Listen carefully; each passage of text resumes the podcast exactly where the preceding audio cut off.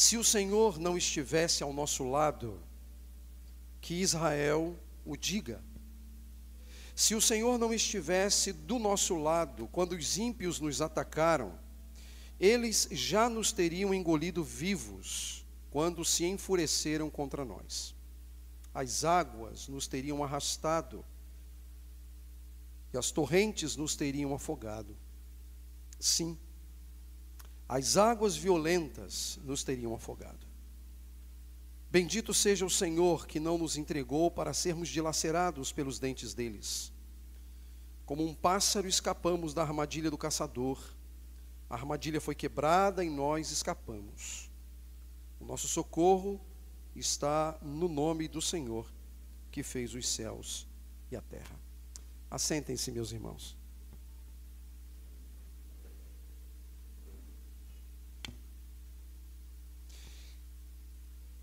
Nós estamos numa série baseado nos chamados salmos de peregrinação ou cânticos de romagem. E hoje nós vamos pensar um pouco sobre as memórias do peregrino. A pergunta que eu faço a vocês é: quantos de vocês já se sentaram em um dia tarde com familiares ou amigos para revisitar em álbuns de fotografia. É uma experiência bem interessante, não é? E bem divertida. Ela provoca um misto de sentimentos. Essa visitação provoca um misto de sentimentos. Nós rimos de nós mesmos e sempre tem aquele que diz: Nossa, como o tempo fez bem para você. E rimos novamente. Mas a gente sabe também que nem tudo é riso. Às vezes nós sentimos saudades de quem já partiu, sentimos saudades de um lugar que nós visitamos, ou talvez de uma pessoa que não vemos há um bom tempo. O fato é que revisitar álbuns de fotografia gera um misto de sentimentos, porque ativam nossas memórias. Mas é bem interessante, meus irmãos, que enquanto nós olhamos as fotos, às vezes nós também temos o constrangimento de ter que explicar às crianças que em nossa época não havia smartphones capazes de tirar foto, revelar instantaneamente e arquivar automaticamente. Que é isso que nós temos, né? Claro que alguns de nós aqui talvez, e isso acusa a nossa idade, talvez tenhamos tido uma Polaroid Polaroid era aquela máquina que a gente tirava a foto e ela imprimia na hora. Isso revela a sua idade, viu? Ela revelava e imprimia automaticamente.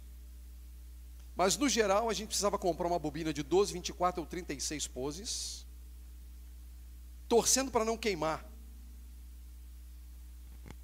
Estão lembrando? Pois é, eu também. Isso não é bom. As fotos eram tiradas, eram levadas para o especialista e ele as revelaria e nós as guardaríamos. Por isso estávamos ali revisitando. As fotos, meus irmãos, elas revelam histórias, elas revelam memórias. Elas ativam a nossa mente, ativam o nosso coração. Nós voltamos ao passado, nós revisitamos pessoas, lugares, circunstâncias. Rimos, mas também choramos. Sentimos saudades, mas às vezes não sentimos saudades. Essas são algumas de nossas memórias. Memórias são antigas histórias. Cícero afirmou que a história é testemunha do passado, luz da verdade, vida da memória, mestra da vida, anunciadora de tempos antigos. Memórias históricas, contudo, meus irmãos, têm importância maior do que nós podemos imaginar. Pelas memórias nós não apenas recordamos, mas nós também aprendemos. Memórias históricas são mestras da vida, como disse Cícero. E meus irmãos, no que respeita à minha peregrinação, à sua peregrinação, à nossa peregrinação neste mundo, memórias são fundamentais para sermos encorajados, exortados, corrigidos. As memórias dizem muito sobre nós, mas as memórias também dizem muito sobre Deus e sobre seus caminhos. Um peregrino precisa de suas memórias, e o salmista declara isso ao povo, por meio do Salmo 124. O Salmo 124, meus irmãos, ele é o quinto salmo de ascensão, de um total de 15, que compõe um pequeno saltério dentro de um saltério maior. Nele, nós encontramos um salmista peregrino que lembra-se da bondade divina que os acompanhou como nação em tempos de hostilidades causadas por inimigos ferozes. Quando o salmista faz o percurso pelo passado, pelo seu passado, ele reconhece que a razão para elevar a sua voz em adoração ao seu Deus repousa no fato de que ele havia operado na história do peregrino e ajudado a passar pelas provações, pelas dificuldades. E dos salmos que nós já consideramos nessa série sobre a igreja de Jesus e sua peregrinação, este é o primeiro, notem, é o quinto da exposição, mas este é o primeiro cujo discurso é feito desde o início na primeira pessoa do plural. Por que, que isso é importante destacar? Porque isso pode indicar, diferentemente dos Salmos 121 a 123, 120, perdão, a 123, que o Salmo 124 ele está pensando na coletividade. Enquanto que os Salmos 120 a 123, pelo uso da primeira pessoa do singular, está pensando no percurso do indivíduo. O que não é um problema em si. É apenas a maneira de enxergar o processo. O 124 ele começa desde o início falando da coletividade do povo de Deus e das memórias que o povo do Senhor precisa precisa ter, precisa ah, valorizar, precisa de fato considerar. O olhar do salmista agora, meus irmãos, está posto sobre o povo de Israel, sobre a nação de Israel, que é o povo da aliança, o salmista agora ele está olhando as intervenções divinas na história capazes de livrar o povo de Israel das nações ímpias e hostis, pagãs, inimigos cruéis. Portanto, meus irmãos, o conteúdo deste salmo leva em consideração as memórias do servo de Deus e do povo do Senhor em relação aos feitos do Senhor é um chamado, sim, para olhar para trás, mas não é um chamado para olhar para trás na mesma perspectiva que a mulher de Ló, porque ela também olhou para trás. Mas é um olhar para trás diferente, não um olhar para trás saudoso dos pecados e iniquidades de uma geração, que fez com que ela se transformasse numa estátua de sal, no episódio que as Escrituras narram sobre Sodoma e Gomorra. É um olhar para trás diferente, é um olhar reconhecendo a grandeza do próprio Deus, das intervenções divinas, da preservação do povo pelo poder de Deus, pelo cuidado divino sobre o povo.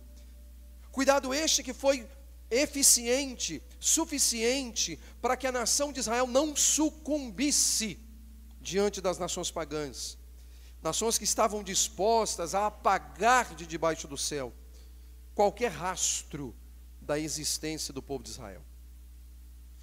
E o que nós constatamos aqui neste texto, meus irmãos, é que aqueles peregrinos cujas memórias são transformadas em ferramentas para a caminhada, levam enorme vantagem sobre aqueles que não conseguem olhar para trás e perceber os grandes feitos do Senhor na história. Essa é a grande verdade do texto, é a doutrina do texto. Aqueles peregrinos cujas memórias são transformadas em ferramentas para a caminhada, levam enorme vantagem sobre aqueles que não conseguem olhar para trás e, consequentemente, não conseguem perceber os grandes feitos do Senhor na história.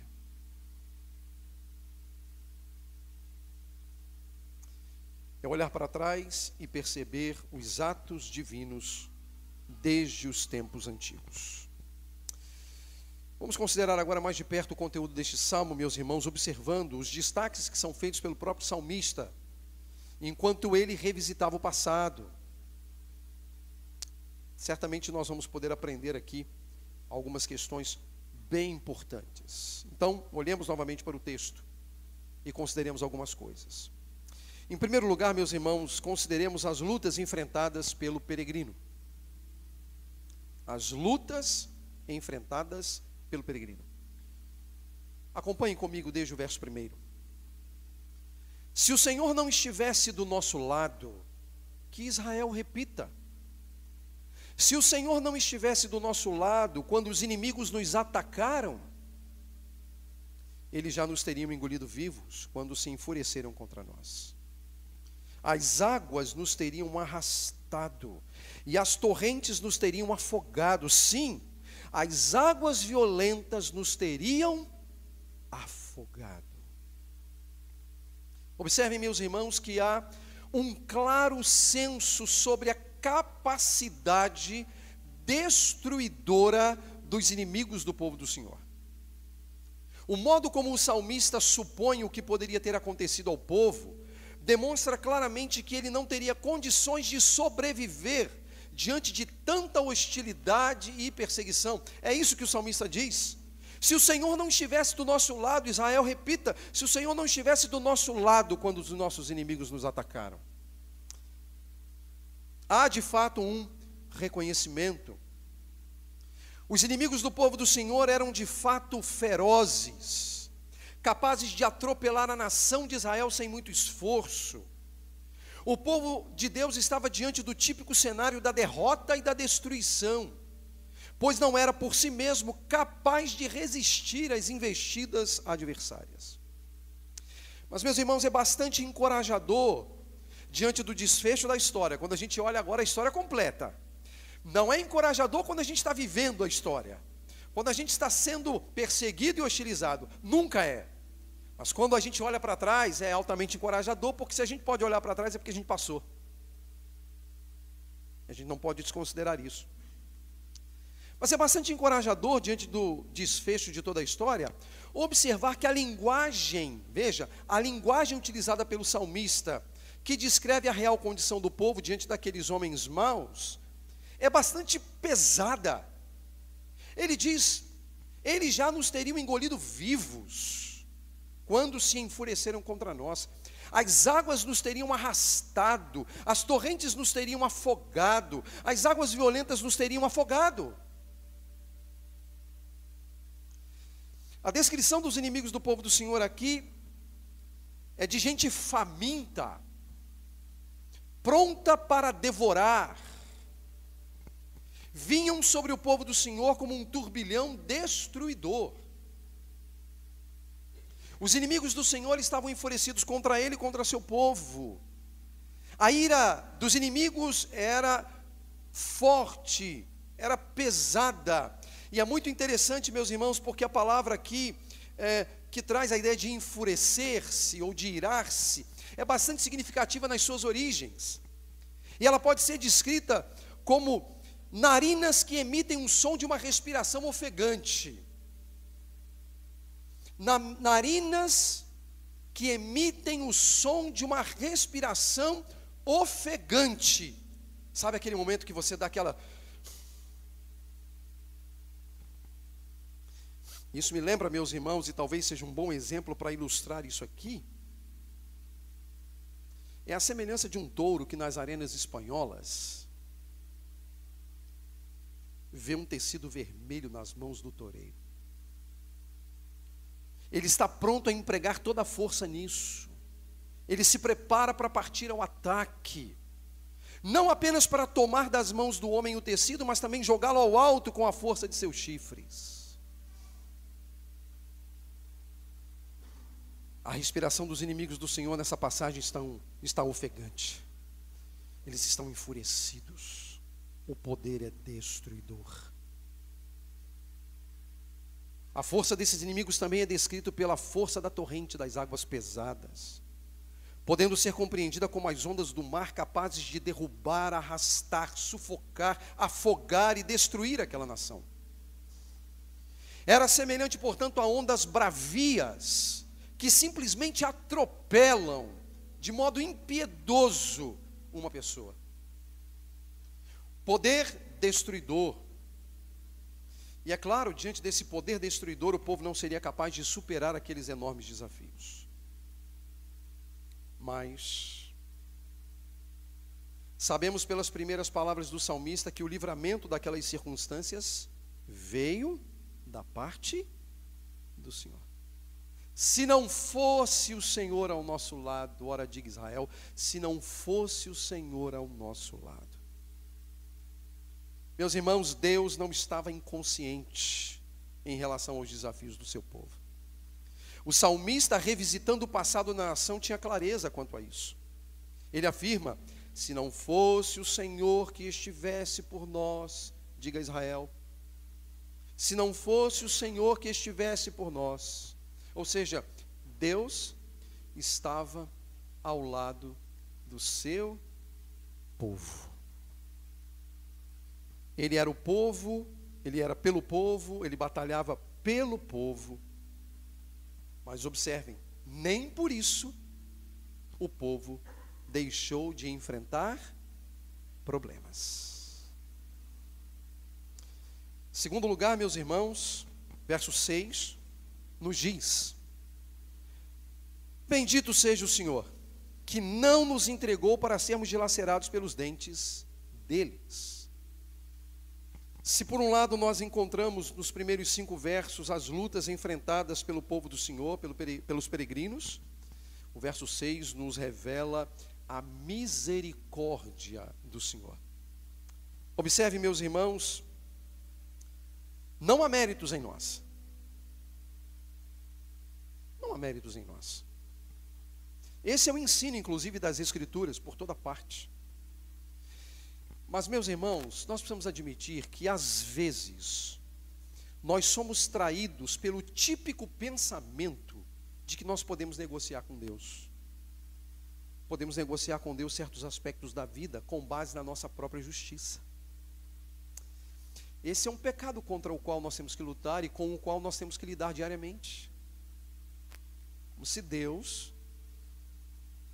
ele tivesse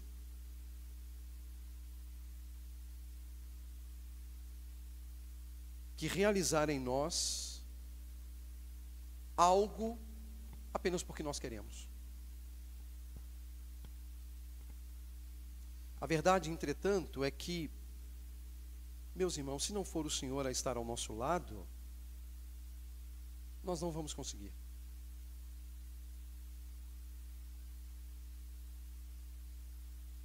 Nós não vamos conseguir.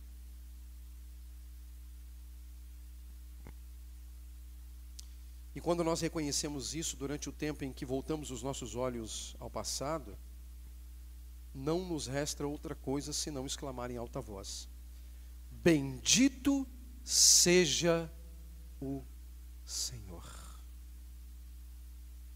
Bendito seja o Senhor. Esse louvor, meus irmãos, porque é um louvor, de fato é um louvor é fruto de lábios que confessam o seu nome. É o reconhecimento da grandeza de Deus e dos seus atos de justiça manifestos na história. É o resultado de suas ternas misericórdias. Pois que o povo poderia ser entregue aos inimigos famintos. O povo poderia. O povo dava motivos. E esses inimigos famintos, como felinos selvagens, com dentes afiados, poderiam dilacerar toda nação. Mas o que a Bíblia diz? Bendito seja o Senhor que não nos entregou para sermos dilacerados pelos seus dentes. Deus não entregou aos inimigos. Misericordiosamente a preservou. Deus mostrou sua misericórdia. E por quê? A palavra misericórdia não aparece no texto. Como podemos estar tratando da misericórdia do Senhor num texto, numa, num verso, em que a palavra misericórdia não, não aparece? Por uma razão muito simples. Você tem duas palavras extremamente importantes na fé cristã, que é graça e misericórdia. Graça talvez seja um conceito com o qual nós estamos mais acostumados, né? Graça é um favor imerecido, é algo que nós recebemos sem méritos. Favor imerecido. Eu não mereço, no entanto, Deus dá. E misericórdia é o inverso. É quando Deus não nos dá o que a gente merece. Misericórdia é Deus não nos dar o que a gente merece. Olha o que o texto diz: Bendito seja o Senhor que não nos entregou, ou seja, não deu ao povo o que o povo merecia. Isso é misericórdia. Quando Deus não nos dá o que a gente, é, o que a gente merece receber. Deus mostrou, portanto, sua misericórdia. Em outro lugar das Escrituras, nós somos lembrados que as misericórdias do Senhor são a causa de não sermos consumidos. Olha o Salmo 124. Dilacerados, destruídos. É a causa de não sermos consumidos. E ainda, quando o sol nasceu hoje, irmãos, Sabe o que nasceu junto? A misericórdia. Porque elas se renovam a cada manhã. A cada manhã. Ela é apresentada, portanto, nas Escrituras como expressão do amor de Deus, que, no que respeitava a ela, não entregou o povo aos inimigos. A misericórdia do Senhor repousa no fato de que Ele não nos dá o que a gente de fato merece. Ela é enorme, não tem fim. O salmista sabia disso. E percebia a presença da misericórdia de Deus na história do povo.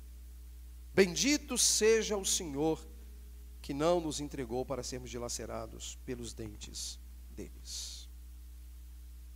Mas a Bíblia também fala do livramento do Senhor. Veja o verso 7. Como um pássaro escapamos da armadilha do caçador a armadilha foi quebrada e nós escapamos. E meus irmãos, é bem interessante porque no verso 7, o salmista, para descrever o livramento do Senhor, ele lança a mão de um recurso conhecido como comparação.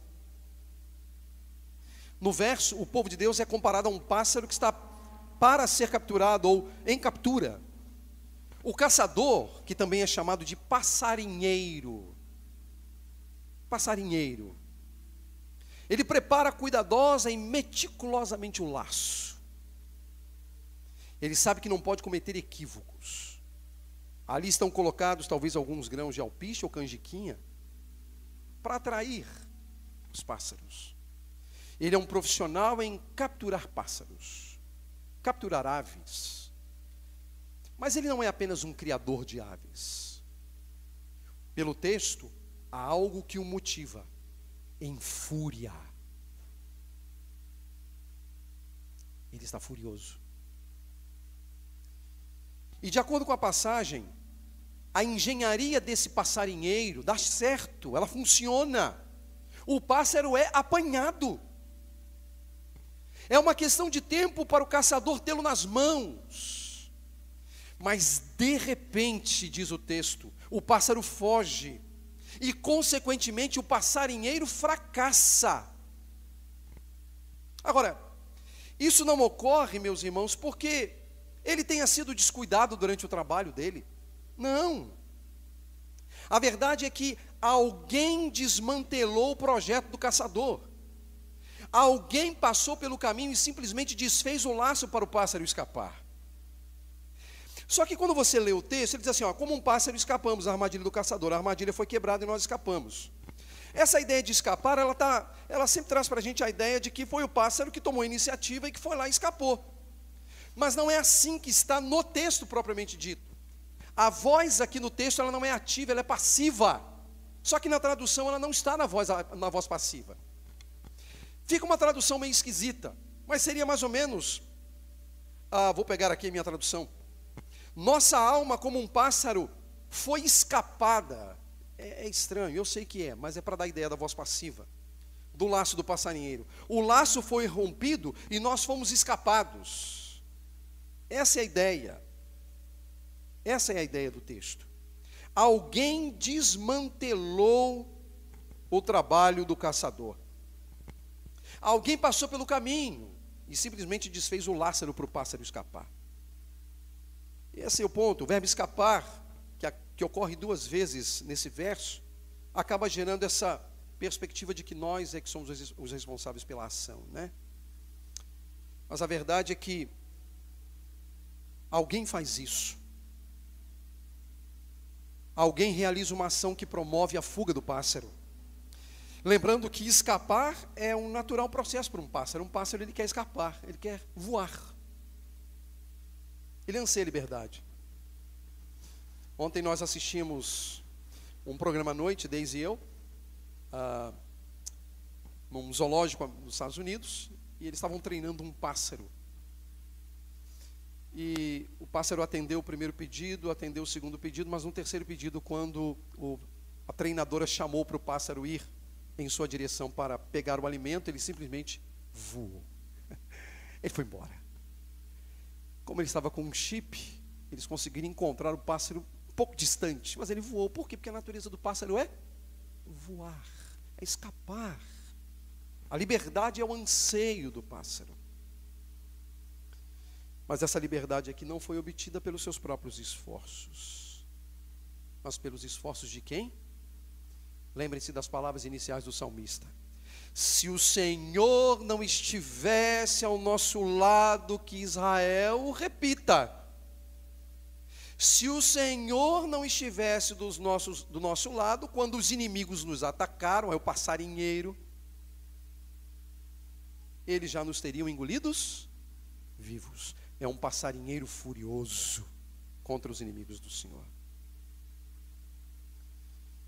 Quem, apesar das dificuldades e da desobediência, se colocou ao lado da nação de um modo misericordioso?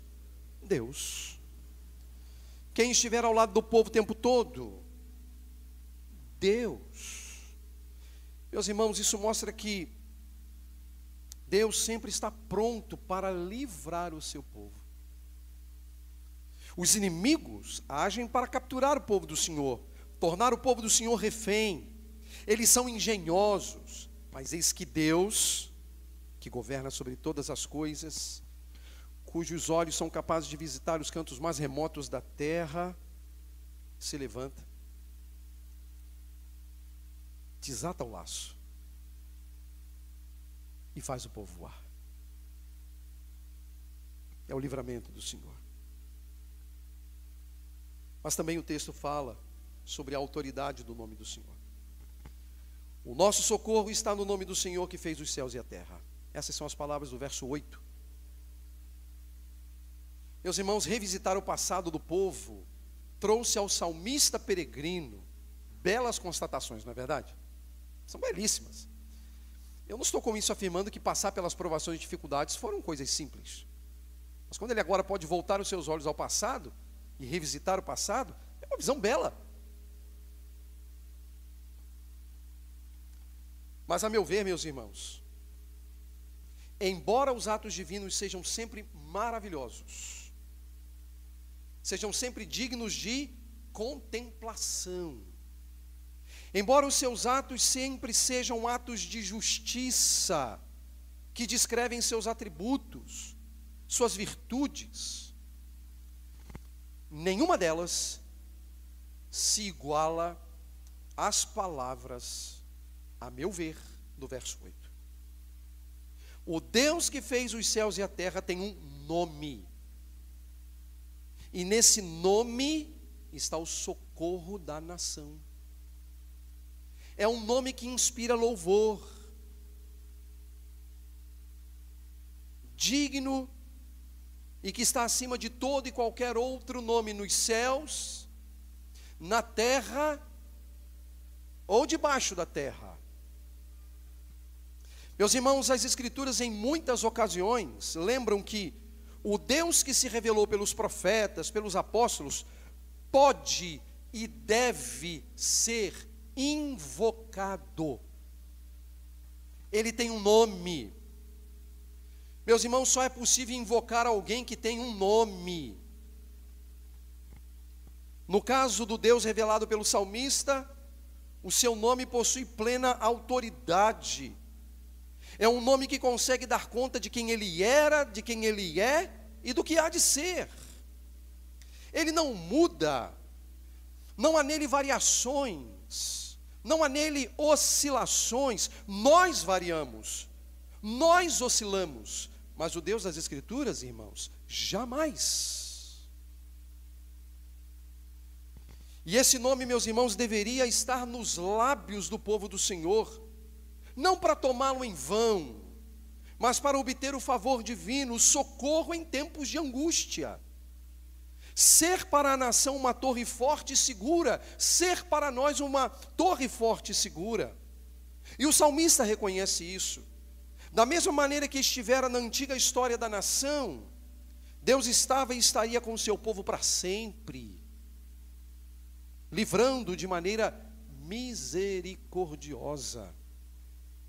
Ante a autoridade do nome de Deus, os inimigos de Deus e do seu povo se curvariam, porque não há um nome semelhante ao nome do nosso Deus repleto de autoridade e que deve ser clamado pelo povo do Senhor. Deve ser clamado pelo povo do Senhor. Esses são os ensinos que o salmista nos traz. E esses ensinos trazem algumas aplicações para nós, importantes para a nossa caminhada. E quero chamar a sua atenção para isso. O salmo, meus irmãos, por tudo que ele ensina, por tudo que ele diz, por tudo que ele estabelece, nos leva aos seguintes pontos. Em primeiro lugar, o povo de Deus não está blindado a ponto de não experimentar tempos de lutas. Eu vou repetir. O povo de Deus não está blindado ao ponto de não experimentar tempos de lutas não vamos confundir achando que o fato de Deus estar ao nosso lado implica em que nós teremos ausência de angústia, de dúvidas, de lutas, de dificuldades e de hostilidades. Não é esse o caso. Em nenhuma parte da Escritura há promessa alguma de que neste mundo nós não teríamos aflições. Pelo contrário, o que o Senhor Jesus afirmou é que neste mundo nós teríamos aflições. Então a primeira aplicação é que nós, como povo de Deus, não temos uma blindagem contra sofrimento.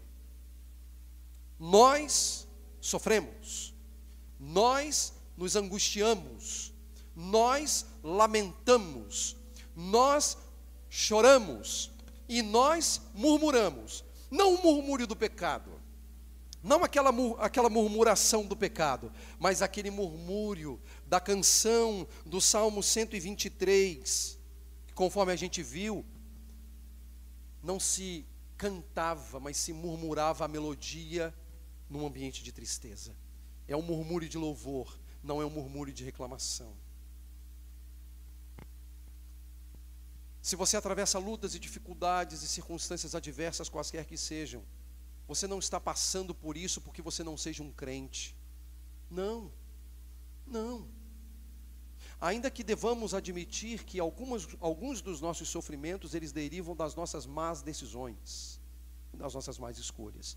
E aí acabamos sofrendo em decorrência disso. Mas o sofrimento em si, meus irmãos, não é um indício de que nós não estejamos sob o cuidado do Senhor. Não. O povo de Deus não está blindado. Nós vamos atravessar lutas, dificuldades. Nós teremos enfermidades, semelhantes às enfermidades dos ímpios.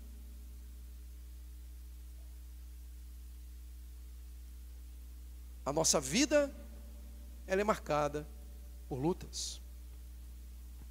Então, não pense jamais numa blindagem para sofrimento, porque nós não estamos blindados.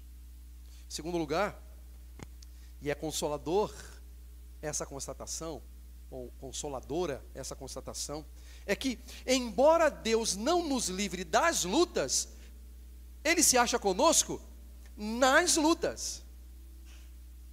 Esse é um ponto altamente consolador. Veja, Deus não assume conosco nenhum compromisso de que você não vai sofrer, você não terá dor, você não terá sofrimento, você não terá angústia, você não chorará. Não, isso aí um dia vai chegar. Ah, vai.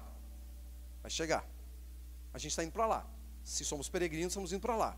Lá não vai ter nada disso. Mas enquanto estamos aqui neste mundo, Deus não nos livra de lutas, mas Ele está conosco nas lutas, e isso basta. Do que mais nós precisamos? Basta. Deus está conosco.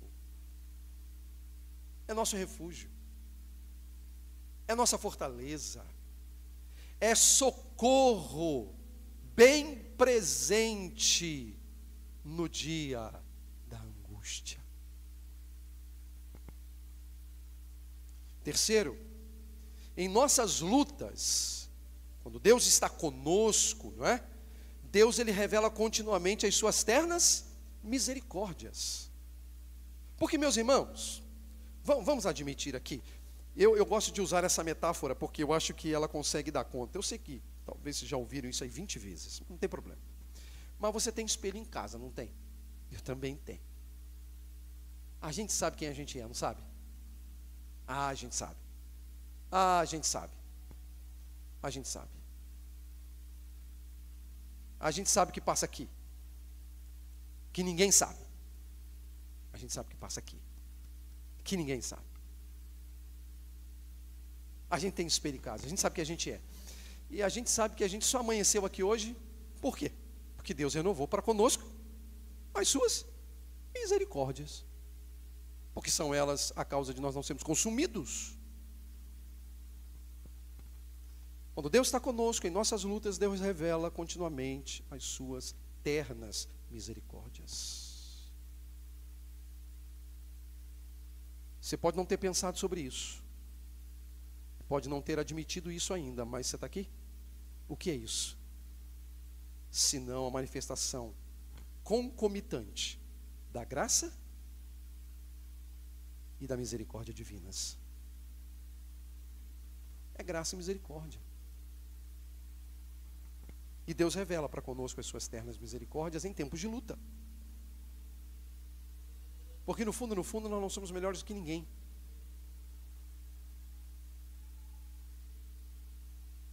Deus é misericordioso.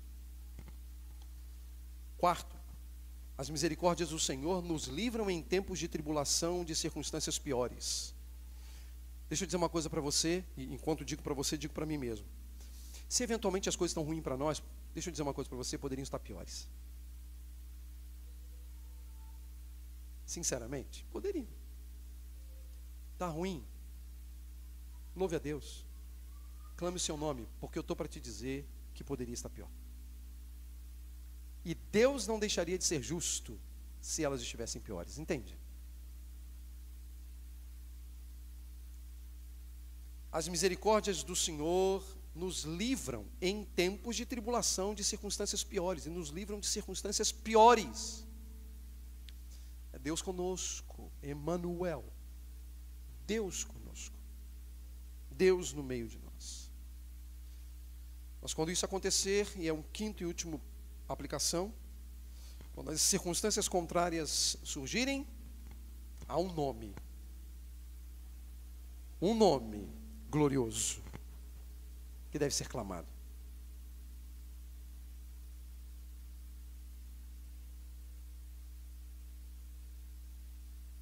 Um nome que inspira o nosso louvor. Que deve ser chamado, clamado, fruto de lábios que confessam este nome. É o nome do Senhor.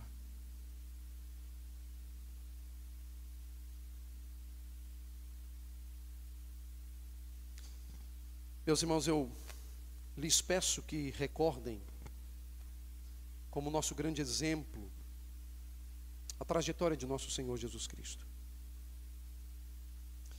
Lembrem-se que todo o universo decaído conspirava contra a sua vida e contra a sua obra. Lembrem-se, meus irmãos, que os inimigos de nosso Senhor estavam furiosos. Das narinas inimigas ouvia-se o respirar ofegante daquele que, daqueles que intentavam contra o santo. Com a sua morte, os seus inimigos temporariamente comemoraram. Acharam que haviam posto fim à sua trajetória e riscado o seu nome de debaixo dos céus. Afinal, lembremos, a sua morte foi horrenda, e pela maneira como ele morreu, ele era qualificado como um traidor da nação e, portanto, alguém indigno. Mas, como nós sabemos, ele venceu a morte.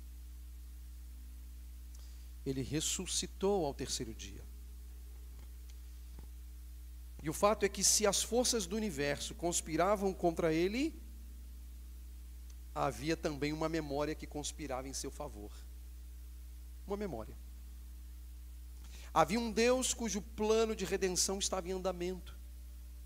E o desfecho desse plano estava ligado à sua obra, o que incluía submeter-se temporariamente aos poderes inimigos para de modo magistral e romper o brado de vitória. Uma vitória não somente sua, mas do seu povo. Algo anteriormente prometido, achado nas memórias do povo. Dessa maneira, meus irmãos, vocês que são peregrinos, com todos os santos na caminhada, Levemos conosco em nossas mentes e corações essa verdade. Aqueles peregrinos cujas memórias são transformadas em ferramentas para a caminhada, levam enorme vantagem sobre aqueles que não conseguem olhar para trás e perceber os grandes feitos do Senhor na história. Sejamos, meus irmãos, como o salmista peregrino que honrou a Deus ao voltar os seus olhos aos grandes feitos do Senhor no passado. Sejamos como homens e mulheres que pegam um álbum da história e lembram-se dos grandes feitos do Senhor. Que sejamos guardados, fortalecidos na fé, para a honra e glória daquele que está ao lado do seu povo. Amém. Deus nos ajude. Deus nos ajude.